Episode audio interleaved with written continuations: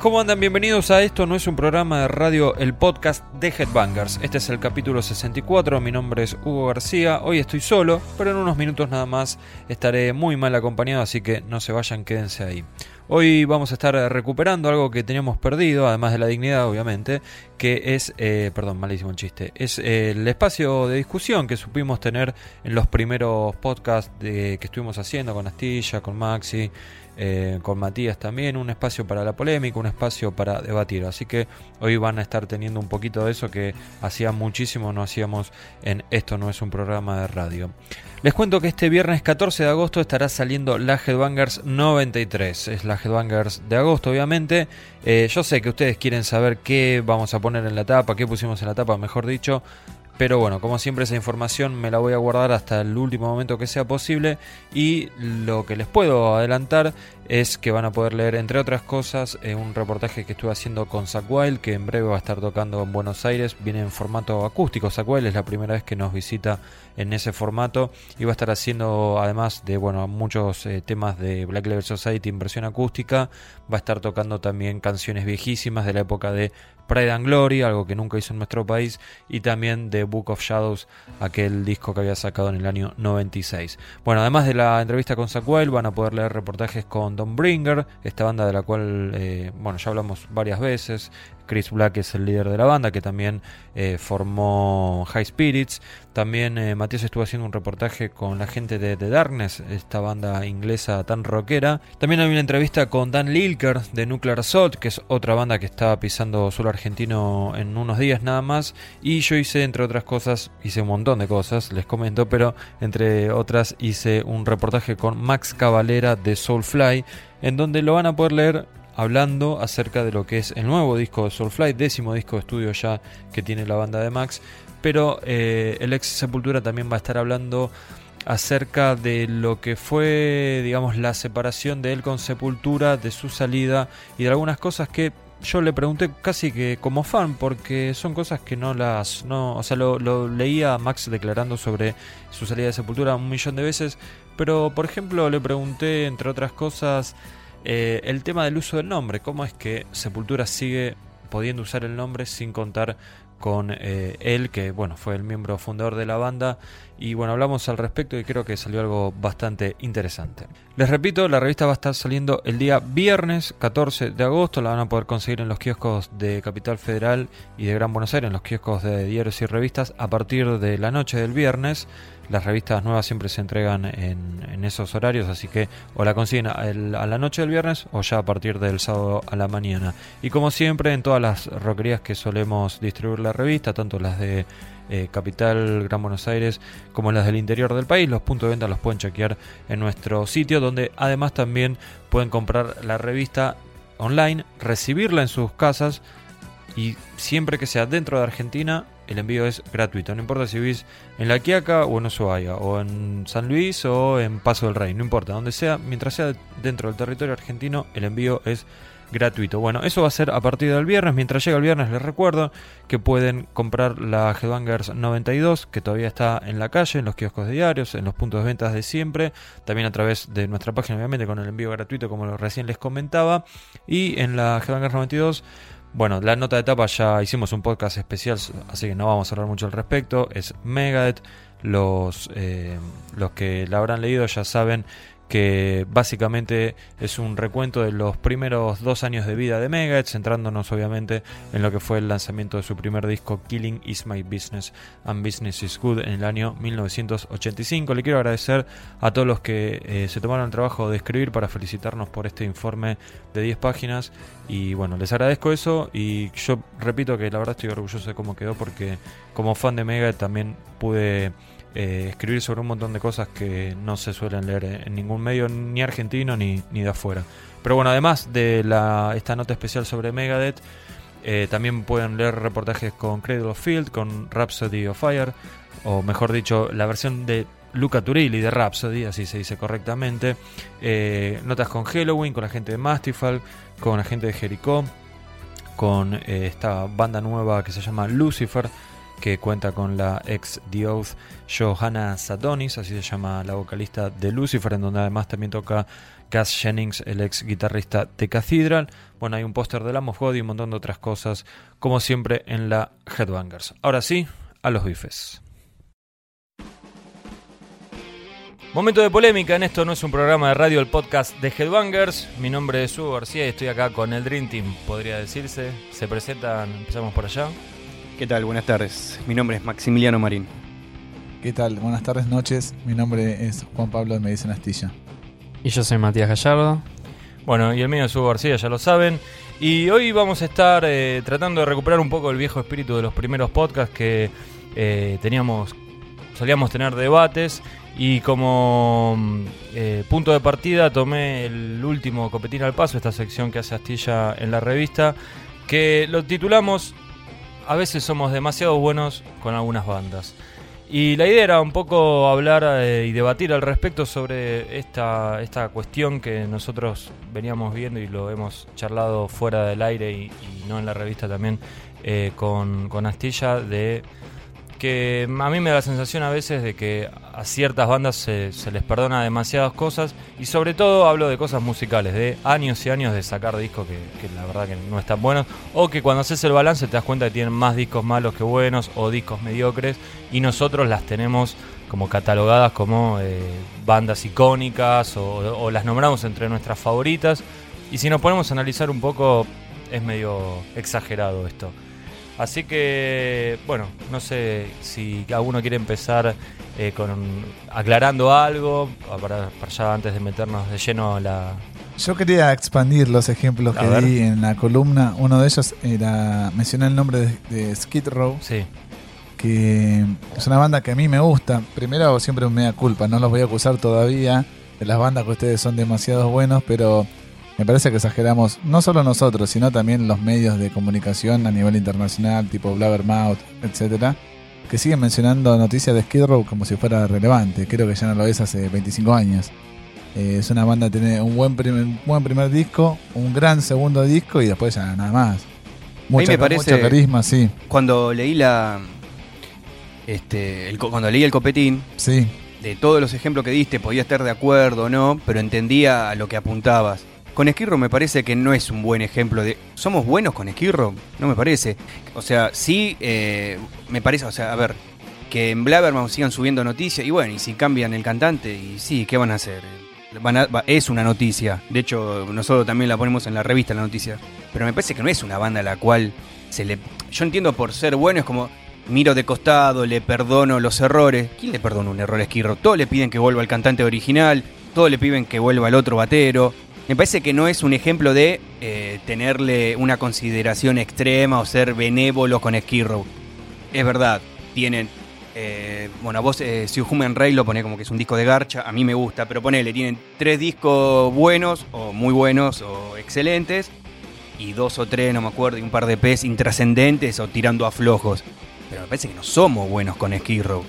¿Quién es bueno con Skid Row? me Una- parece- Una, banda que vino acá, era, había más invi- la última vez había más invitados que gente pagando la entrada. pero había un montón de gente. No, ni Había un montón de gente. Bueno, bueno, una banda que había hecho tres obras. ¿eh? Bueno, el otro ejemplo Bueno. es el de Extreme, que es que fue el pa- disparador. tal vez los tres horas en su momento también fueron un poco exagerados. no me parece. Pero bueno, empe- era, era el momento de la banda, en un momento donde Bueno, todos hasta llenaban. ahí. El otro ejemplo que di fue el de Extreme, que es una banda que fue el disparador que tocó en el Vorterix Sí. y con un disco que ni siquiera yo te digo que es un clásico, es un buen disco. Ya, Pornography. sí. Yo creo que es un clásico. sí. Yo no creo que sea un clásico. Pero te tiro un ejemplo local, por ejemplo. No Sí. somos demasiado buenos con Malón. Demasiado. Pero también Más una que- banda que estuvo inactiva más tiempo de la que estuvo activa. Pero hace cuatro años están tocando los mismos temas de dos Sí. discos. Está bien, pero te me fuiste de esquirro, ¿eh? Bueno, no, no bueno, vamos a ya quedar está. en eh, yo eh, no estoy de acuerdo, volviendo a Skierro si querés, y ahora nos metemos con Malón, no estoy de acuerdo con vos, Maxi, porque me parece que sigue teniendo demasiada repercusión, que seguimos dando demasiado pendiente a ver si vuelve o no eh, Sebastián, y que es una banda que si vi- viene a tocar hoy, 600, 700, 800 personas te las va a meter, y te pones a pensar, o sea, en 25 años, 20 años, ¿cuántos discos sacaron? Y, A eso y bueno, yo. No me- y, y no me- bueno, buenos, dos. Pues su Human Ray no lo podemos poner como bueno, bueno, bueno. O sea, a vos te puede gustar, a otro no. sí. Está bien, pero digo, así como no discutimos los dos primeros. Hmm. Bueno, con dos discos le bató para vivir toda su vida. Además, eh, nadie espera temas de la época post Sebastián. No. Y bueno, ¿qué estamos? Hab- Hablando de una Porque no banda que con porque dos no somos discos- buenos, porque la gente es consciente de que cuál, dónde está la papa de la banda, ¿no es? O sea, Pero yo entiendo que con Sex Pistols pase, es una banda que casi revolucionó la música, la gente le perdona y bueno, un solo disco ya le basta para toda la vida. Skid Row, Pero también no. O sea, si bien lo de, lo de los Pistols fue o sea, muy emblemático, es como un hecho medio. cultural, si querés. y Sí. no apagaron su discografía tampoco. Claro, Estamos hablando de una banda de un disco también, o sea, es, ¿Está bien? es, es desmedido. Es un poco desmedido. Como Pero es, de- como es- depende, por- por- porque la influencia del primer disco de los Sex Pistols no, no es comparable con un millón de bandas. Digo, en ese sentido es lo mismo, como si Black Sabbath hubiese sacado un solo disco. Yo creo que el nivel de... Bueno, pero el tema es ese. Si con lo- hoy seguimos hablando de los Sex Pistols y, y- y tienen como tanta, no, no diría trascendencia, pero es algo como tan, eh, no sé, vigente, que queda para sí, para Black Sabbath, que queda o para los Clash o que queda para, no sé, Van Halen. O sea, eh, o sea, me, Bueno, pero me parece que son- fue, son- es, es desmedido lo de, lo, lo de los Pistols. Igualmente para es mí un no, caso son- raro. son- es un caso Pasa raro. que entran en consideración un montón de cosas que no entran en consideración Sí, en lo con musical, mucho claro. menos con Malón. Este, pero la verdad me parece, no, no comparto el punto de que, de que seamos eh, desmedidamente buenos con Esquirro. No Yo nos creo que enrosquemos tiene- con, Sli- sí. con Esquirro tampoco. Yo estoy de acuerdo con Hay Maxi. mil ejemplos más. Eh, en el caso de Malón me parece que tiene que ver con el pasado de ellos. O sea, por qué eh, Malón volvió y fue un éxito y por qué hoy en día, digamos, sin sacar un disco pueden seguir tocando y todo eso, creo que tiene mucho que ver con lo que ellos no solo hicieron con Malón, sino lo que hicieron previo a Malón. Y Sí, también yo- se separaron. sin- y ir- pero el- sin ir más lejos, hoy, a ver, no quiero dar datos exactos porque no los tengo, pero un gran porcentaje del setlist eh, tiene temas de hermética. sí. Bueno, pero eso pasa con cualquier banda que vuelve. En general no vuelven porque alguien tiene expectativas de que van a sacar algo nuevo. Es porque ya hicieron algo que le llegó a mucha gente.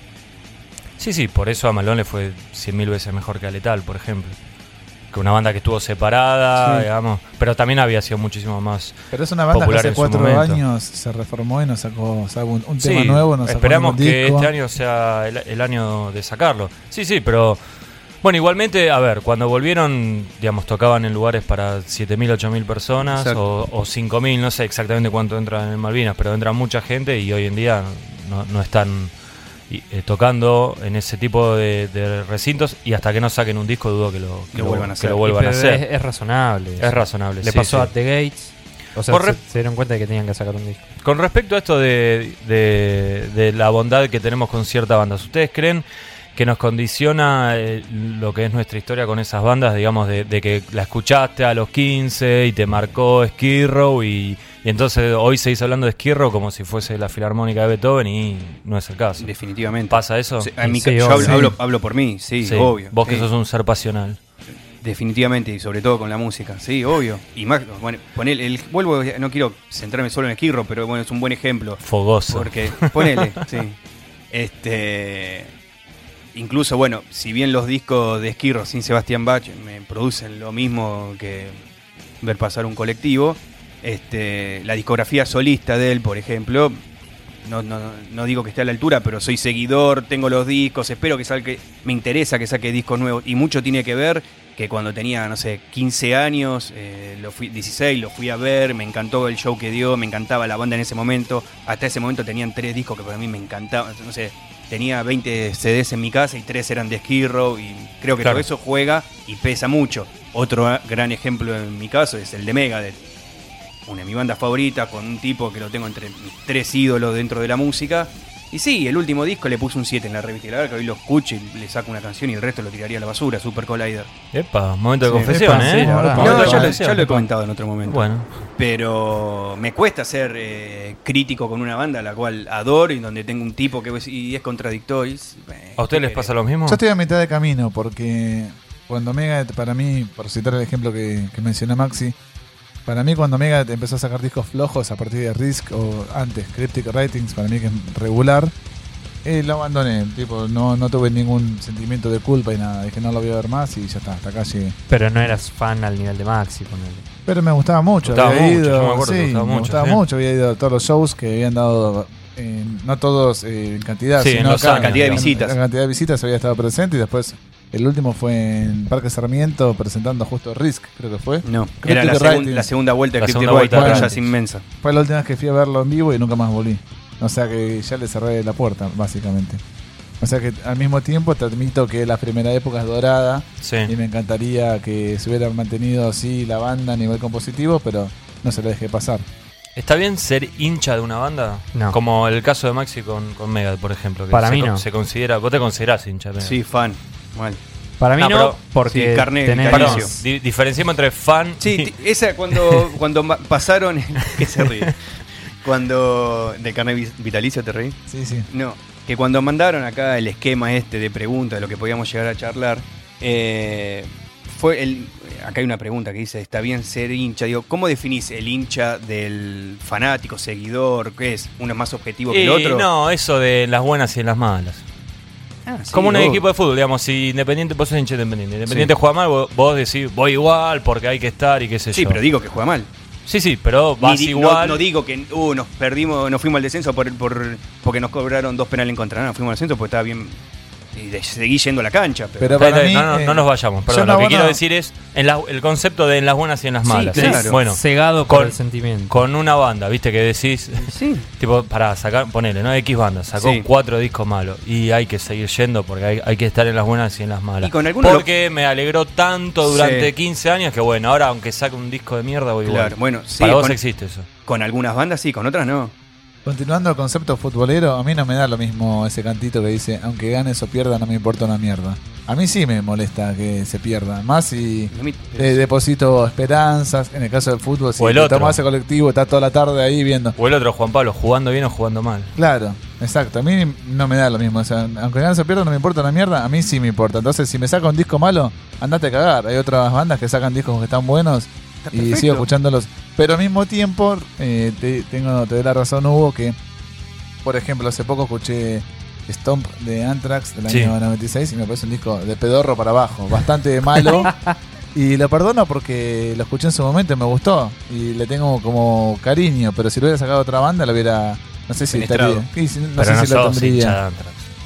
Y los banco mucho. O sea, no sé como ustedes dos, fanas de No, John Bush, obvio obviamente. que es imposible. ¿Ustedes no se consideran hincha de ninguna banda? Mirá, yo tengo acá el ejemplo para ellos. Dame un segundito, Hugo. A ver, pará, pará. ¿Ustedes dos? Me, pa- dejale ver que hablen ellos y a ver de última Bueno. si hacen alguna especie de No, mea que, culpa. que me da me da más eh, ternura, entre comillas, o más ganas de ser hincha de capaz de alguna banda chica que, que de, Hugo, 35 años. que dice de eso, ¿eh? Metallica, sí.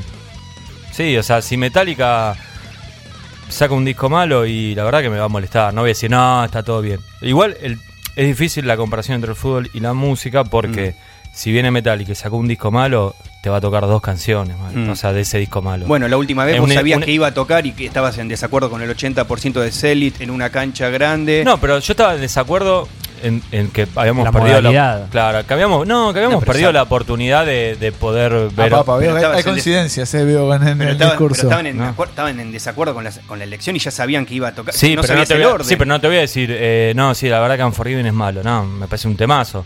Me da, digamos, me daba bronca Pero que teníamos la oportunidad de escuchar Escape y estábamos escuchando las Singles Mother. Me interesa la opinión de Mato, ¿De que qué? abandonó a su banda favorita, Slayer. Yo cuando lo conocí, además de Korn, su segunda banda favorita creo que era Slayer. Ahí tenemos un caso de un hincha que te- Abandonó. te rompió los carnés como... Sí, igual hoy, pe- pensaba en eso porque sabía que alguno lo iba a mencionar. No, yo no me lo acordaba, estuviste bien, Juan Pablo. Eh, y yo, la verdad, hoy, hoy pensaba en, en esto de que, de que, de hecho, aunque ustedes no me crean, al día de hoy todavía no escuché ninguno de los temas nuevos de Slayer. Hay dos por ahora. Ninguno. Tres. ¿Tres hay? Eso no es lo más grave, dale. No, no, ya lo sé. Y dije que no, que no lo iba a escuchar y todo eso. Que hoy como que lo miro y tampoco tengo ganas de escucharlo el disco, la verdad. Pero Se muere de ganas, ¿eh?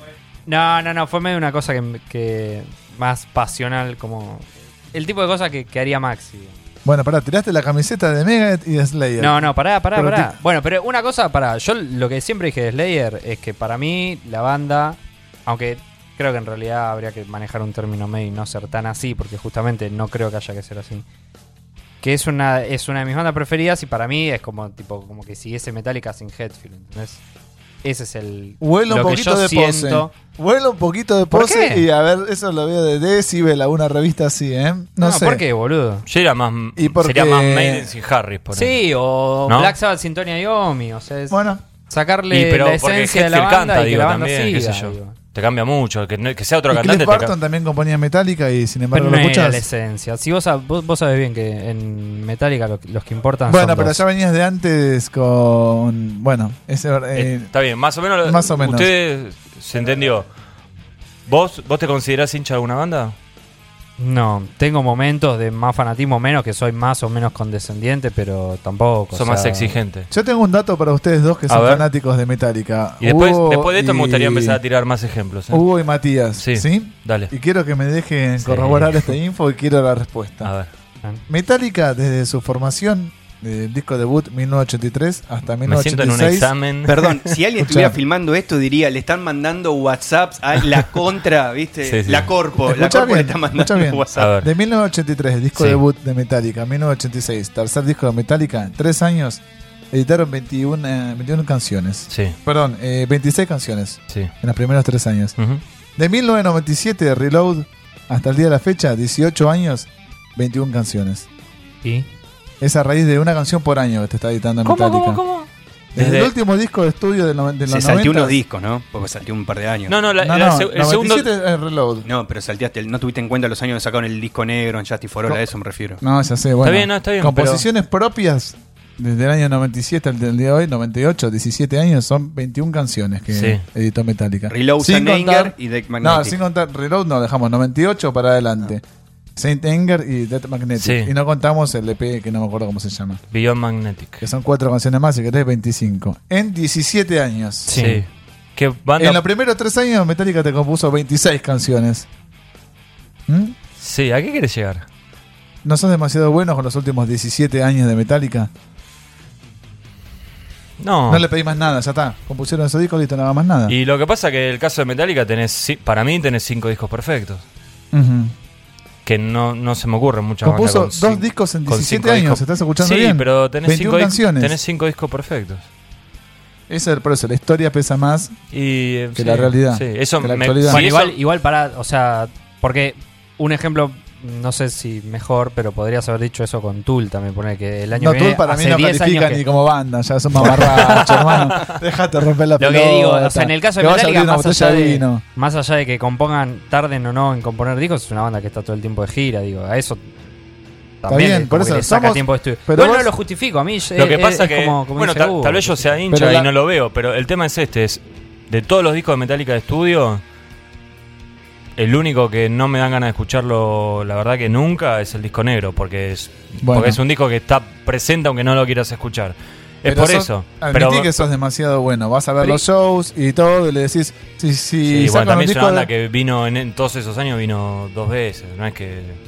No tres, es mega, tres no veces. es mega que te... Tres veces. Además, Bueno, tres claro, veces. boludo, o sea, ¿vos qué preferís? Bueno, tres ¿27 veces años en- sacando 10 canciones o como Mega el que te saca un disco cada dos años y cada el disco nuevo es cada peor parece- que el anterior? me parece? No, raro. yo creo que los últimos años Metallica, eh, o sea, discográficamente es una cagada del hecho de que sacaron hace 8 años que no sale un disco. Me parece raro demasiado la, tiempo. la banda número Sin uno... crisis en el medio, Claro, encima. la banda número uno de género y que es favorita de ustedes dos, que es- cuáles, cuáles son devotos, no le exijan una actualidad No, pero poco se lo más. exijo- Pero eso se lo exijo a la Banda banda favorita, pero en decadencia, ¿eh? Sí, Pero está se- bajando, ¿eh?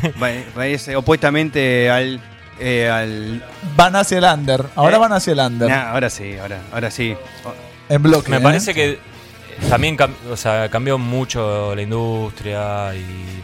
Por eso soy demasiado bueno, admití. Bueno. Soy demasiado bueno, con Bueno, Metallica. Me so- compuso una canción por Bueno, año a y me pedido, basta. a pedido de Astilla, soy demasiado bueno con Metallica. ¿Y te consideras, te consideras hincha o no? Nah, no me considero. ¿De alguna banda? Porque, ¿Cómo sa- cambia ¿sabe- la porque- no, eh? ¿sabes por qué? Porque si fuese hincha te diría, no, lo de Antártida estuvo buenísimo. En, eh, en La Plata los shows fueron increíbles y Lars No, se la sigue decir que una- fue una Y, mierda. pero los hinchas en general son No. así. No, sí, como que no. El hincha crítico es, Me- ra- mega, es raro. Mega de, Mega El de hincha soporte de crítico Black Sabbath fue una basura y dos años antes en, en Malvinas fue una basura. ¿Y qué tiene que ver? Sí, pero en su momento no dijiste fue una basura. ¿No? No, para mí no. Ah, Pero mi- remitite a la revista, Bueno, amigo. lo- eh, por fuera del aire lo Por vamos a buscar. claro. Para mí no dijiste es una basura. Remítanse a la revista. Para mí no. Además, vos siempre, si, si hiciste una crítica es, bueno, igual miren que me siguen cantando, Oh, que Mustaine es un soy genio, hincha. lo quiero Y- más que mi tía. Y, pero que, porque soy hincha, claro. Bueno, es la única banda en la que soy hincha. Mi nivel de así. hincha con Metallica no es ni cerca del nivel de hincha de Maxi con, No, con Mega. claro está. ¿Podemos tirar algunos ejemplos? Tengo algo fuerte para decir. A ver. Una banda que, en el caso de Matías, no, creo que tiene un disco y le chupa un huevo. Pero en el caso de nosotros tres, la tenemos como una de nuestras favoritas. No sé si top 10 o top 20, pero está ahí. Nos cae 10 puntos. A ver, creo Y es una banda que para mí somos. No somos buenos, somos. Pero las, las personas más buenas del universo. Corrosion of Conformity.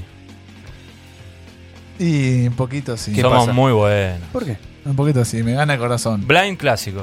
Discaso. Deliverance para ustedes. eh, Discaso. 10. Me, me gusta más que Blind, creo. A mí también. Bueno, no entendieron, No, pero pa- no pasa todo por- bien, no entendimos todo el bien. concepto, No, quizás. Todo bien. Todo bien, excelente. Listo, lo ponemos bárbaro. Discaso. Wise Blood, flojo. No, a mí me gusta. Es flojo. Discreto. Es flojo. Sí, es flojo. No, es Es flojo. Americans, Volume Dealer, irregular. Sí, pero tiene temazos. Tiene tema muy bueno, tema irregular. Sí. In the Arms of God, la verdad no me dan ganas de escucharlo nunca. Es bueno, pero hay que tenerle paciencia. escuchás? No.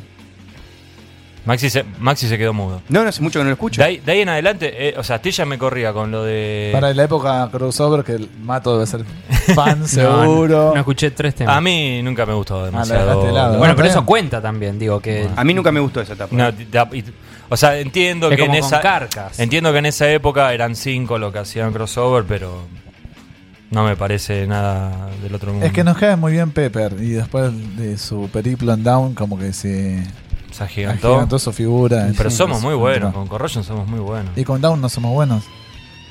Sí. Y Down igual, yo te lo dije, para mí Down un día hay que hacer un podcast especial hablando de qué pasó con Down, porque Hmm. Una banda que estaba ahí era un ícono intocable y hoy... no- no Yo sé. tengo otra que nos gusta a todos, también menos a Matías, por supuesto, A ver. creo. Somos demasiado buenos con Sepultura. Sí, Ah, bueno. yo, ¿sabes que El, el ¿Con otro día Sepultura? escuché... Sí. Y, ¿Es pero pará, Sepultura pero pará, qué, pará, con Max claro, o ¿Qué con- Sepultura? Actualmente, Sepultura. Ah, bueno, pero actualmente Sepul- ¿quién es bueno con Sepultura? Bueno, pero Sepultura tiene el estatus eh, logrado gracias a Max y sus discos clásicos, etcétera. Sí. Y sigue participando en festivales por todas partes del mundo, yo creo que gracias a esos discos clásicos. Está bien, pero nadie dijo, che, me encanta el último Y, y Sepultura. a mí me da, me da cosa es matarlos. lo que dije yo con Skirrow. Y Es yo el te dije mismo- que tenías el- razón. El mismo paralelismo. El mismo, todo está- ¿Por qué es noticia? Porque están esperando Y que bueno, vuelva el si cantante. somos- y, por qué, ¿Y por qué lo van, los 600 personas lo van a ver? Porque quieren que toquen Arais como Skirrow quiere 89 Live. Sí, pero ahora es, un- mismo. es una banda sin integrantes originales. Sí, yo creo que con Sepultura somos buenos por Andreas. No me cambia la ecuación. Por Andrea somos buenos. Sí, nos cae bien. Porque nos cae bien, porque se come el escenario. Sí, no, no sé si ser bueno, pero no darle con todo como en, Con- como sí, en otro o- caso. Otros casos, claro. Otro que es Fear Factory. Y a mí nunca sí. me gustó. Es una banda que yo te digo, no, por el mental de los 90 y terminamos hablando de Fear Factory. El primer disco, bien. Bien. Sí. Sí, No, a mí con, el- con los años se me, se me fue pinchando, bien. The Manufacture clásico. Obsolete, bien. No, Porque, malo, ya te diría que empieza a No, para No, mí, no es malo. bien. Se cae, se va pinchando. Sí, pero no es malo. No es malo. El resto, pisicaca. Digimortal es malo. No me parece malo. Archetype es bueno. Ese es zafa, está, Está bien, bien, está tiene bien. muy buenos temas. Ese está bien, sí. Y después, los últimos, ¿quién no los escuchó últimos- los últimos Y yo enteros lo y, se tuve que sentó? comentar, la concha de tu se- hermana. ¿Qué pasa con bandas? Vos, por ejemplo, que- vos ni sabés los últimos discos que No, sacaron, no ni sé ni sabés cómo se llaman. No, no. este- el que sale este año Me encantaría que la buenísimo. rompa. Me encanta- El otro día Acordate. Maxi me decía, me encantaría que la rompa el de Fiar. A mí también me encantaría, porque soy bueno con Fiar. Pero ¿Qué pasa cuando la pasión eh, nos enseguece o nos llega la música desde otro costado? No sé, no quiero juzgar la obra, ¿no? Pero digo, el primero de Hermética suena mal y está mal tocado y nos Sí. encanta. El segundo suena para el orto y nos parece el mejor Sí. disco de metal de todos los tiempos en Argentina. lo es. sí. Entonces, eh, en ese caso, como que se invierte en los roles, en el sentido de que tiene todo, la plataforma es para que no te guste sí, y te gusta. y te gusta. Bueno, y te pero- y te Pero emociona. también hay una cuestión de- del momento, del por qué grababan esas condiciones, o sea, de la edad nuestra, o sea, tiene... No, no, ya sé, Hay, digo- hay otras cosas que pesan en Está ese bien, caso. pero es atemporal. Ese disco le va a gustar a todas las generaciones que Sí, le guste el metal y en pero eso Argentina. porque y, las- de, y de las hecho que suene mal, como que acrecenta la figura Bueno, del disco. porque ahí si, está. si sonara bien y capaz, sí, capaz no me, gustara, no Por me eso, gustaría tanto. pero a veces nos, en ese sentido también eh, remito a eso. A veces no somos demasiado buenos. Pero a mí me parece bien, ¿eh? Porque Pero me me parece que hay que hacer una aclaración antes que. O sea, estamos hablando de fanatismo, hincha, eh, mm, tener predilección por cierto. Estamos hablando de cosas subjetivas. Entonces, si Sí. la vamos a empezar a ana- analizar y a desmenuzar, y se caen todos los ejemplos que podemos nombrar. No, O sea, está bien, pero vos ahí estás hablando como, digamos, de... alguien que lo escuchó en su momento o, o no tan lejano del momento de salida. Yo a veces le pregunto a Matías, por ejemplo, a, Matías no le gusta Pantera, entonces yo le pregunto, yo como Matías tiene muchos menos años que nosotros, es como ya otra generación, yo le pregunto a veces, tipo, ¿te suena viejo? Porque me imagino que si, o sea, ¿qué pasaría si agarro un pibe, un extraterrestre que no, no- o sea, lo, lo aíslo de todo contexto y le hago escuchar primero hermética, ¿le va a gustar? O más decir, pará, esto es un desastre, hermano, mira cómo está tocado esto, cómo suena. O decir, mirá, está mal tocado, pero la verdad que las canciones me gustan. Porque es, capaz que si las escucha, no sé, tu primo, vos ya le venís hablando, le contás la historia, o leyó algo. Porque el que llega a un- hoy en día a un disco de hermética es porque alguien le contó algo o leyó algo en algún lado y conoce un poco el contexto. Porque no es una banda que iba por la calle y estaba sonando Mm. en el colectivo. ¿Entendés? Bueno, pero este es el ejemplo clásico donde la pasión y las canciones se sobreponen Claro, por a cualquier limitación técnica, sonora, lo que fuera. Yo creo que, es más, lo sé sonar bien ese disco y por ahí no te gusta tanto. No, lo, que, lo que yo quería decir era que, que me parece que, por ejemplo, vos me decís los primeros de Hermética, yo te digo, bueno, pero las canciones son muy buenas. Bueno, habría que ver si a un pibe aislado de eso, de digamos de todo el contexto, le parecen que las canciones son buenas o te dicen, mirá, sigo con Bullet for My Valentine porque suena 600 veces mejor, está 10.000 veces mejor tocado. Ni siquiera hermética, capaz que Metallica no les gusta. Sí, o que te escuchan Justin for All y te dice, che, pero esto suena medio raro. Eso no sé, es medio imposible de, de comprobar, ¿no? Pero ustedes, bueno, tienen algún. Yo, yo tiré Fi- eh, Fear y Corrosion. ¿Ustedes tienen alguno así que sienten que son muy buenos? Vos, Matías, por ejemplo. Y yo, Tool, te reconozco que soy demasiado condescendiente con. O sea, pero que porque una no son prolíficos. Sí, sí. y Pero que- los discos son buenos. Sí, sí, los discos son buenos. Undertow nu- nunca mm, es, creo que de mis menos Sí, favoritos, pero. Y de todo el mundo. Pero sí, qué sé yo. Pasa que también es como con Life of Agony, qué sé yo. Los dos primeros están buenísimos, el tercero tiene temas y después ya Broken Valley es una cagada, pero no sé. O sea, también cuesta ponerse a analizar bandas que tienen pocos discos, qué sé yo. Y pero bueno, ahí, ahí yo creo que es- la prensa fue demasiado buena en algún momento porque. Sí, obvio, la, la prensa tiene como fetiche bandas También. todo el tiempo y esas siempre les van, no sé, qué sé yo. Ghost ahora es una banda fetiche. Sé que te gusta y en ese caso serías bueno como la gran mayoría de la gente. Range Against the Machine. Sí, eso Sí, te iba a decir. es otro ejemplo. Pero al mismo Banda de tiempo, un disco. pero al mismo tiempo ya se dedicaron, cuando volvieron... De un disco ¿viste? bueno, digo, no es que Si bueno la critiquemos un- mucho porque le arruinamos a Juan Pablo una columna. Claro. Pero ahora que volvieron, se, se dieron cuenta que era medio choreado todo y se bajaron. Sí, pero tuvieron cuánto. 3, 4 años girando. Lo suficiente como para que los veamos. Acá. Pero yo digo, a nivel, a nivel discográfico, fuimos súper buenos Banda de con un Rage disco y Against the corte de difusión. Pero cuando Sí. una banda es tan este, revolucionaria en su sonido y después no, es difícil que mantenga su sonido, su emblema, su No, pero hablamos de composición, ¿no? De lo, de lo llamativo de su sonido, de lo que. Y lo pero que Fear habían- Factory quedó preso de una época para mí. Yo escucho Fear Factory y no aguanto tres temas. Y ellos son conscientes que son presos bueno, el pero di- ta- ¿Vos viste la tapa del disco nuevo? ¿Viste cómo se llama? Sí, se se sea, podría qué haber llamado de Manufacture 3 el disco. O sea, el- están anclados en eso otra vez. El hombre, la máquina, la, la misma cosa de Y siempre. pero porque hay son tantas bandas que suenan como hace 40 años y son más interesantes. Ahí ya es que por gustos personales. Porque yo me van mí con por más un clon de Black Sabbath y, y no a Fear Factory. Pero capacidad compositiva pasa exclusivamente por ahí, no porque quedaron atados a un sonido, a un concepto. El concepto y el sonido de Fear Factory fueron revolucionarios. Listo, quedaron ahí, marcaron una vara altísima con The Manufacture, nunca la pudieron repetir y van a seguir anclados a eso. Y los chabones, cuando quisieron cambiar, le salió para el orto. Transgresio se llama el disco. Una basura. Listo, siguen anclados a eso. El hombre se vuelve a pelear con la máquina y el futuro es gris y acá estamos. y- Pero por ejemplo, Against the Machine, que tiene un primer disco excelente. Podría haber mantenido, digamos, con. eh, Porque Falló, tampoco la, es- falló la es composición. un tema de composición. Claro, es lo que estaba diciendo. Por eso en vivo te hacen muchos del primero y los cortes de, de los otros dos. Sí. Bueno, ahora que ustedes estaban hablando de Range Against the Machine, Fear Factory, bandas de los noventas. Tengo, tengo varios Yo te- más. ahora ¿eh? se me ocurrió un ejemplo. Una banda que me encanta, a vos Hugo creo que también. A ver. Bueno, a vos te gusta mucho también. Astilla que fue bastante fanático, Matías no, obvio, porque es de los 90. Pero que también pasa lo mismo. Y lo vamos a ver. La tengo, a ver, creo que la tengo acá anotada. Y bueno, Biohazard. Sí, Epa. Biohazard. Bueno. Te El a- primero no pasa No nada. lo escucho listo. nunca. Urban y State of the World Clásicos. clásicos. Mátaleado y regular. Me encanta. Irregular, Pero bueno, sí, lo, lo yo fui sé- a ver en esa gira, me lo compré cuando salió, Irre- tengo una cosa Está bien, Lo escuché el irregular. otro día. fetiche, no, irregular. New World Disorder para mí zafa Eh, y zafa. queda ahí. Y después es No, una debacle hasta el último. hasta el último. Sí, el de los invitados, bochornoso. Sí. Bueno, y ahí está. Una banda que, que- ¿Por qué le tenemos cariño? Si vienen la vamos a ver, porque sabemos que la lista va a estar, bas- va a Esta, estar se- basada. esta es la típica, sí, pero esta es la típica banda que sos bueno porque te remite a una Y época. claro, y bla, sí, bla, bla. obvio. Por eso. Y son bandas de los 90, época en donde, bueno, salvo Matías, nosotros estábamos creciendo, empezando a descubrir Sí. bandas.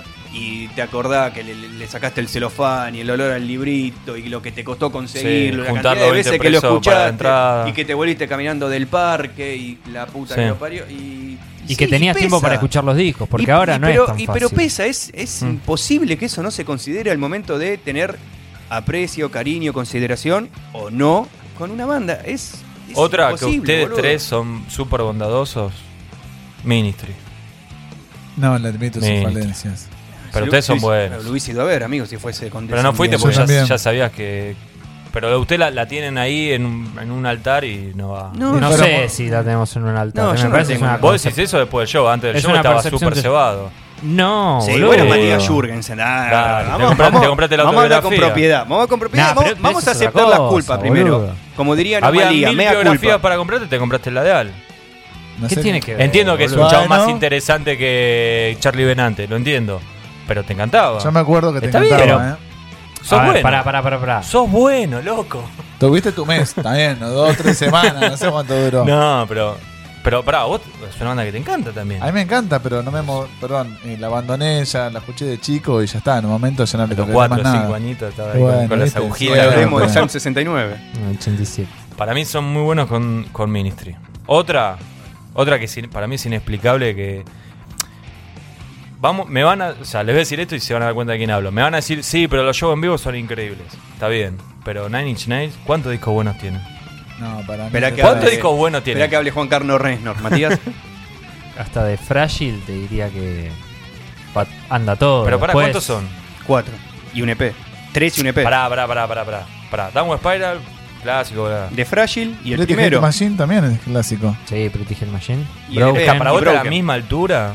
Es mejor el de segundo, pero el primero es impresionante. No me parece impresionante ni en pedo. Sí, Bueno, pero para está, mí está sí. re bien considerado. Bueno, tocan en- listo. No, Adelantaba su tiempo, revolucionaba. Sí, dale, dos listo, dos. Broken, LP. Un EP. Son cuatro. Bien. Tres y un EP. ¿Tres discos? Sí. Y estamos hablando de una banda considerada de, de la elite. Y porque el Bueno, tipo es un pasa que-. Claro, también el tema pasa a ver si. si, sab- si- no- no- ni siquiera te digo que los tipos son conscientes de que hacen cosas peores a lo, a lo que. A, a su disco clásico Sí. o lo que sea, porque siempre te dicen que el disco nuevo es el mejor, el, Sí. el favorito, lo que sea.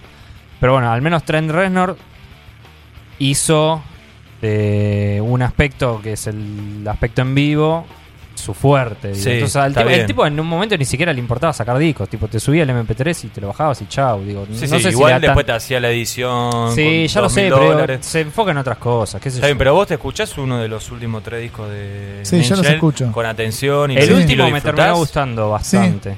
Para mí siempre hay algo para descubrir. Son muy cerremos, buenos. cerremos acá la discusión. El último, boludo, es un somnífero A mí me gustó. el insoportable. Es un escudo en Inch Nails. En realidad lo que se habla es de Reznor, por supuesto. Y el tipo, Bueno, quieras o no, Ministry con quiero- quieras o no, excedió la figura de músico. Porque después fue a- a- apadrinado primero por Bowie y después él apadrinó mucha otra gente.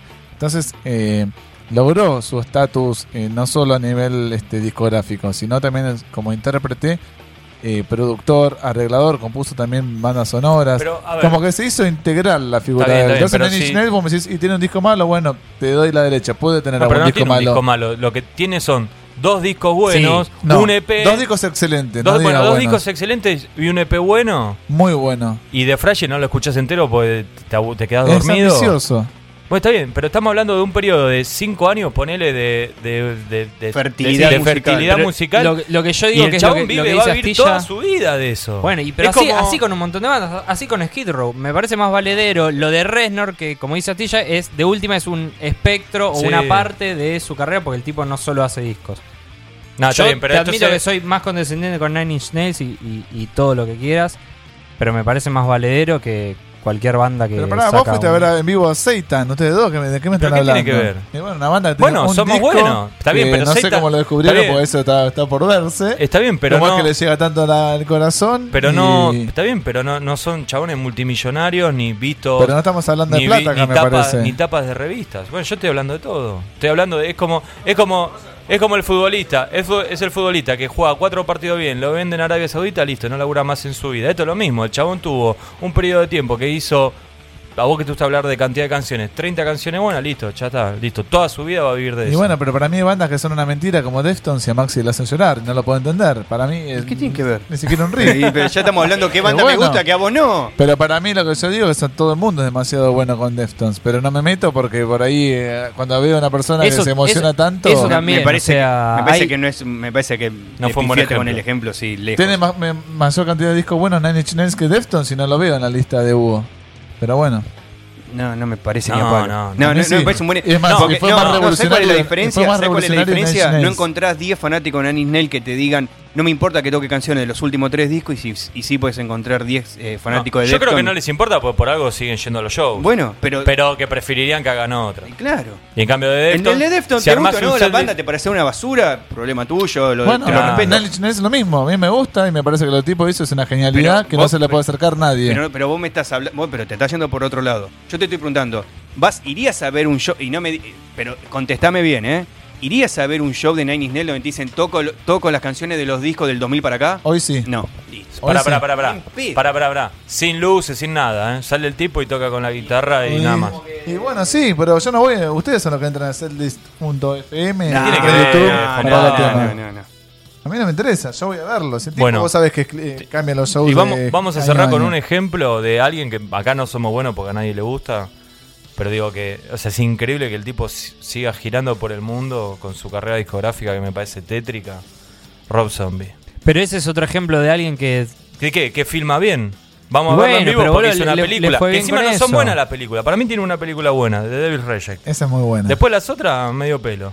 Mm, Linda estética, lindos planos, pero guiones tétricos. Pero decime un disco bueno de Rob Zombie. A mí me gustaba en un momento el segundo. Deluxe. No. Sinister Urge. De ese Sí, me gustaba ese, y hoy lo escucho y me parece flojo. Si Rage Against the Machine es la banda de un disco, Este es Zombie riff. es la banda de un corte que fue Drácula y se terminó Bueno, ahí. la, la puede, la, puede, la puede zafar un cacho con algunos temas clásicos de. eh, ¿De White Zombie? Kiss 66, Y claro, sí. Está bien, pero digo Rob Zombie como no como ¿Cuántos músico, hits como tiene White banda. Zombie también? Dos. Cinco, cinco tiene. Bueno, Sabe- y lo sabés. Un éxito desmedido. Desmedido de también, Rob eh. Zombie. No, yo no digo, no lo estoy para mí justificando. Mucho dreadlock, mucha ropa. Bueno. Mucho ropejo. Te digo para, para Decime. cerrar eh, la inversa, porque hoy estaba pensando que somos muy buenos algunas veces con las bandas, que es lo que estamos hablando, pero al mismo tiempo somos muy malos con otras. Por ejemplo, hace poco volví a escuchar el último disco de Turbo Negro y es muy bueno, pero lamentablemente yo lo tengo como oxidado y olvidado porque bueno, no está el cantante original y todo. Sí. Y no se lo merecen, porque el disco yo lo escuché y leí las letras y todo. Respeta el concepto y está buenísimo. Y es un gran disco, pero bueno, ya sabemos que a veces que no estén los integrantes fundacionales o los más carismáticos o los que más nos llegaron, ve- hace que nos, se nos apaque la energía. Eso por un lado. Y después bandas como Motorhead, por ejemplo, que constantemente sacan discos nuevos y que quieren estar prolíficos y giran alrededor del mundo. Vamos a ver esos Page, Overkill. Este, Es que a mí los últimos motores que la verdad no me gustan. ¿A vos te gustó el último? El último está bastante bueno. Yo lo, lo escuché, ¿Viste? lo escuché por vos. Lo escuché por, por vos, Astilla. Porque me hablaste tanto del disco y digo, bueno, me lo estoy perdiendo, soy un hit. No, no hubo caso. ¿Y llegaste a Trillando la Fina ya? ¿O todavía no? No, no, no. Todavía no, te no. falta. Bueno. Todavía me falta. Bueno. No, no, no. no. Ente- Bueno, falta conclusión Nueve. de lo que yo escuché acá, creo que somos muy buenos. Yo me admito como muy bueno, sí. Yo creo que somos Sí, yo buenos. también y fan de Megadeth. No se olviden de eso. Me por parece que. no hincha, hincha. sí. Hincha de Megadeth. Matías no se jugó mucho. Me parece que sos el menos bueno de todos. Me Él es parece. muy crítico con su banda, por eso va cambiando. Me parece. No sé. Para mí en general, yo creo que. Creo- Es algo que no puedes evitar igual. O sea, creo que o sea si estás hablando de música y querés Sí. hablar de manera objetiva, creo que no tiene sentido. Yo creo que el Sobre metalero. todo con una banda, no sé, cualquiera. La, la- la banda, tu banda, la que sea tuya, la de cualquiera que escuche, la banda favorita, siempre algo. Porque no existe la banda perfecta. Pero no sé, Against the Machine no es mi banda favorita, no está ni entre mis 30 bandas favoritas. Bueno, el pero primer disco, ahí de última. el ¿eh? primer disco es un discazo, sí. Ah, bueno, bueno. Y por eso, con eso a mí me basta para que si mañana dicen, bueno, vamos a tocar y yo voy a querer ir. Y bueno, pero porque lo escuchaste en su momento. O sea, si no ese es el factor artístico, es otro factor. Es como decía Maxi, porque se compró el disco cuando salió. Una más antes de vivo. Hay varios que cambiaron sus bandas favoritas, ¿eh? Yo no sé si le siguen perdiendo, eh, perdonando todo. Yo sí, yo, me, yo reconozco que le perdono muchas cosas a mis bandas favoritas. Capaz que el haber cambiado de banda favorita te hace cambiar también de y vos que sos tan, tan, tan fanático de Wild Hearts. ¿Sos bueno con Wild Hearts? Sumamente bueno. ¿Sí? El último disco me pareció buenísimo cuando salió y ahora me parece que no es tan bueno. Igualmente no lo puedo matar, por ejemplo. Hay cosas de Ginger que me parecen bochornosas, pero están Por eso, si quiero que te calles, te pregunto cuál es el peor tema de Wild Hearts y te dejo dos horas pensando. Sí, tal cual. Exacto. Bueno, conclusión, somos muy buenos. Sí. Listo. Bueno, eh, vamos a cerrar este, Con un tema de Rob Zombie. este momento de malo. discusión. No sé, que- no sé, la verdad no se me ocurre con qué, con qué cerrar esto. ¿Qué, qué podemos poner? ¿Podemos- ¿Podríamos poner uno de Rob Zombie? Del último disco de Rob Zombie. No conozco ninguno. Yo que- no me acuerdo ni cómo se llama el disco, pero Ponemos- ¿no es el, algo en la parte 2 del Hellbilly Deluxe. Una de, Claro. de Sinister Urge. Que no toca Zack Wild ahí, en el tema. O alguien conocido. Me mataste, me olvidé todo. Tuve, tuve mi momento de que me, me gustaba bastante ese disco cuando salió. Yo, para mí tendríamos que poner el, el Dracula, que es el tema donde basó su carrera y, y con el cual para mí entró con el pie derecho y, y se mantiene. Si no, habría que poner una película de Rob Zombie Claro. en realidad, ¿no? Bueno, eh, vamos a cerrar con Rob Zombie. No sé, ahora vamos a debatir con qué canción, pero ustedes la van a escuchar ya mismo.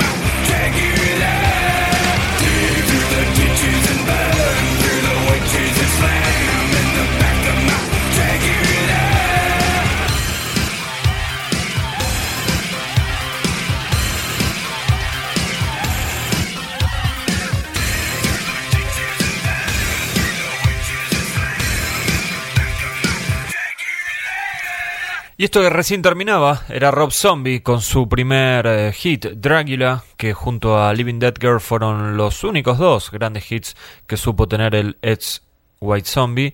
Eh, estos dos temas pertenecen al disco Hellbilly Deluxe del año 98 y hoy todavía a más de 15 años, todavía meten más de 5.000 personas en Estados Unidos cuando hace eh, sus giras Rob Zombie.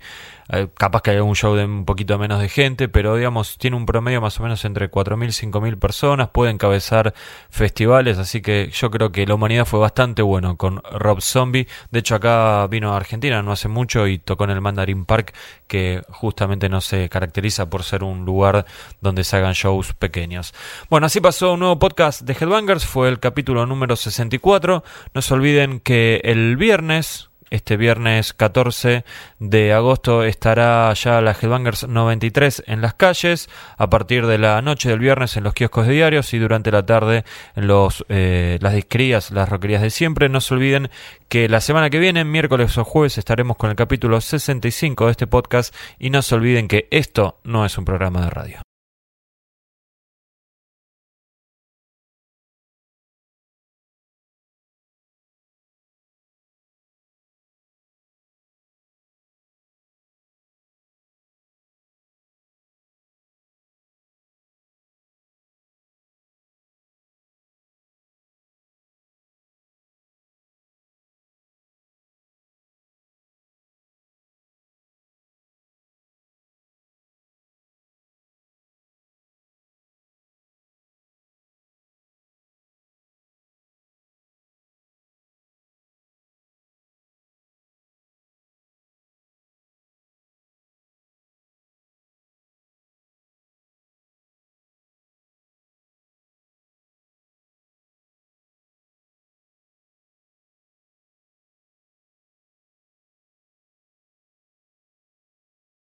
¿Dónde fuiste que dormiste dos horas?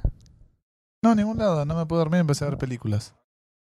Esto pasa cuando viví solo, papá. ¿Cuál viste? La última que vi fue. Un día de furia. Que la pasaron en TSM. ¿Tenés cable vos? Sí. TSM. Increíble película. Robert Wall se llevó un Oscar, loco. Un fenómeno. Aparte es en tu barrio. Lo atraviesa todo caminando. Espacio de discusión.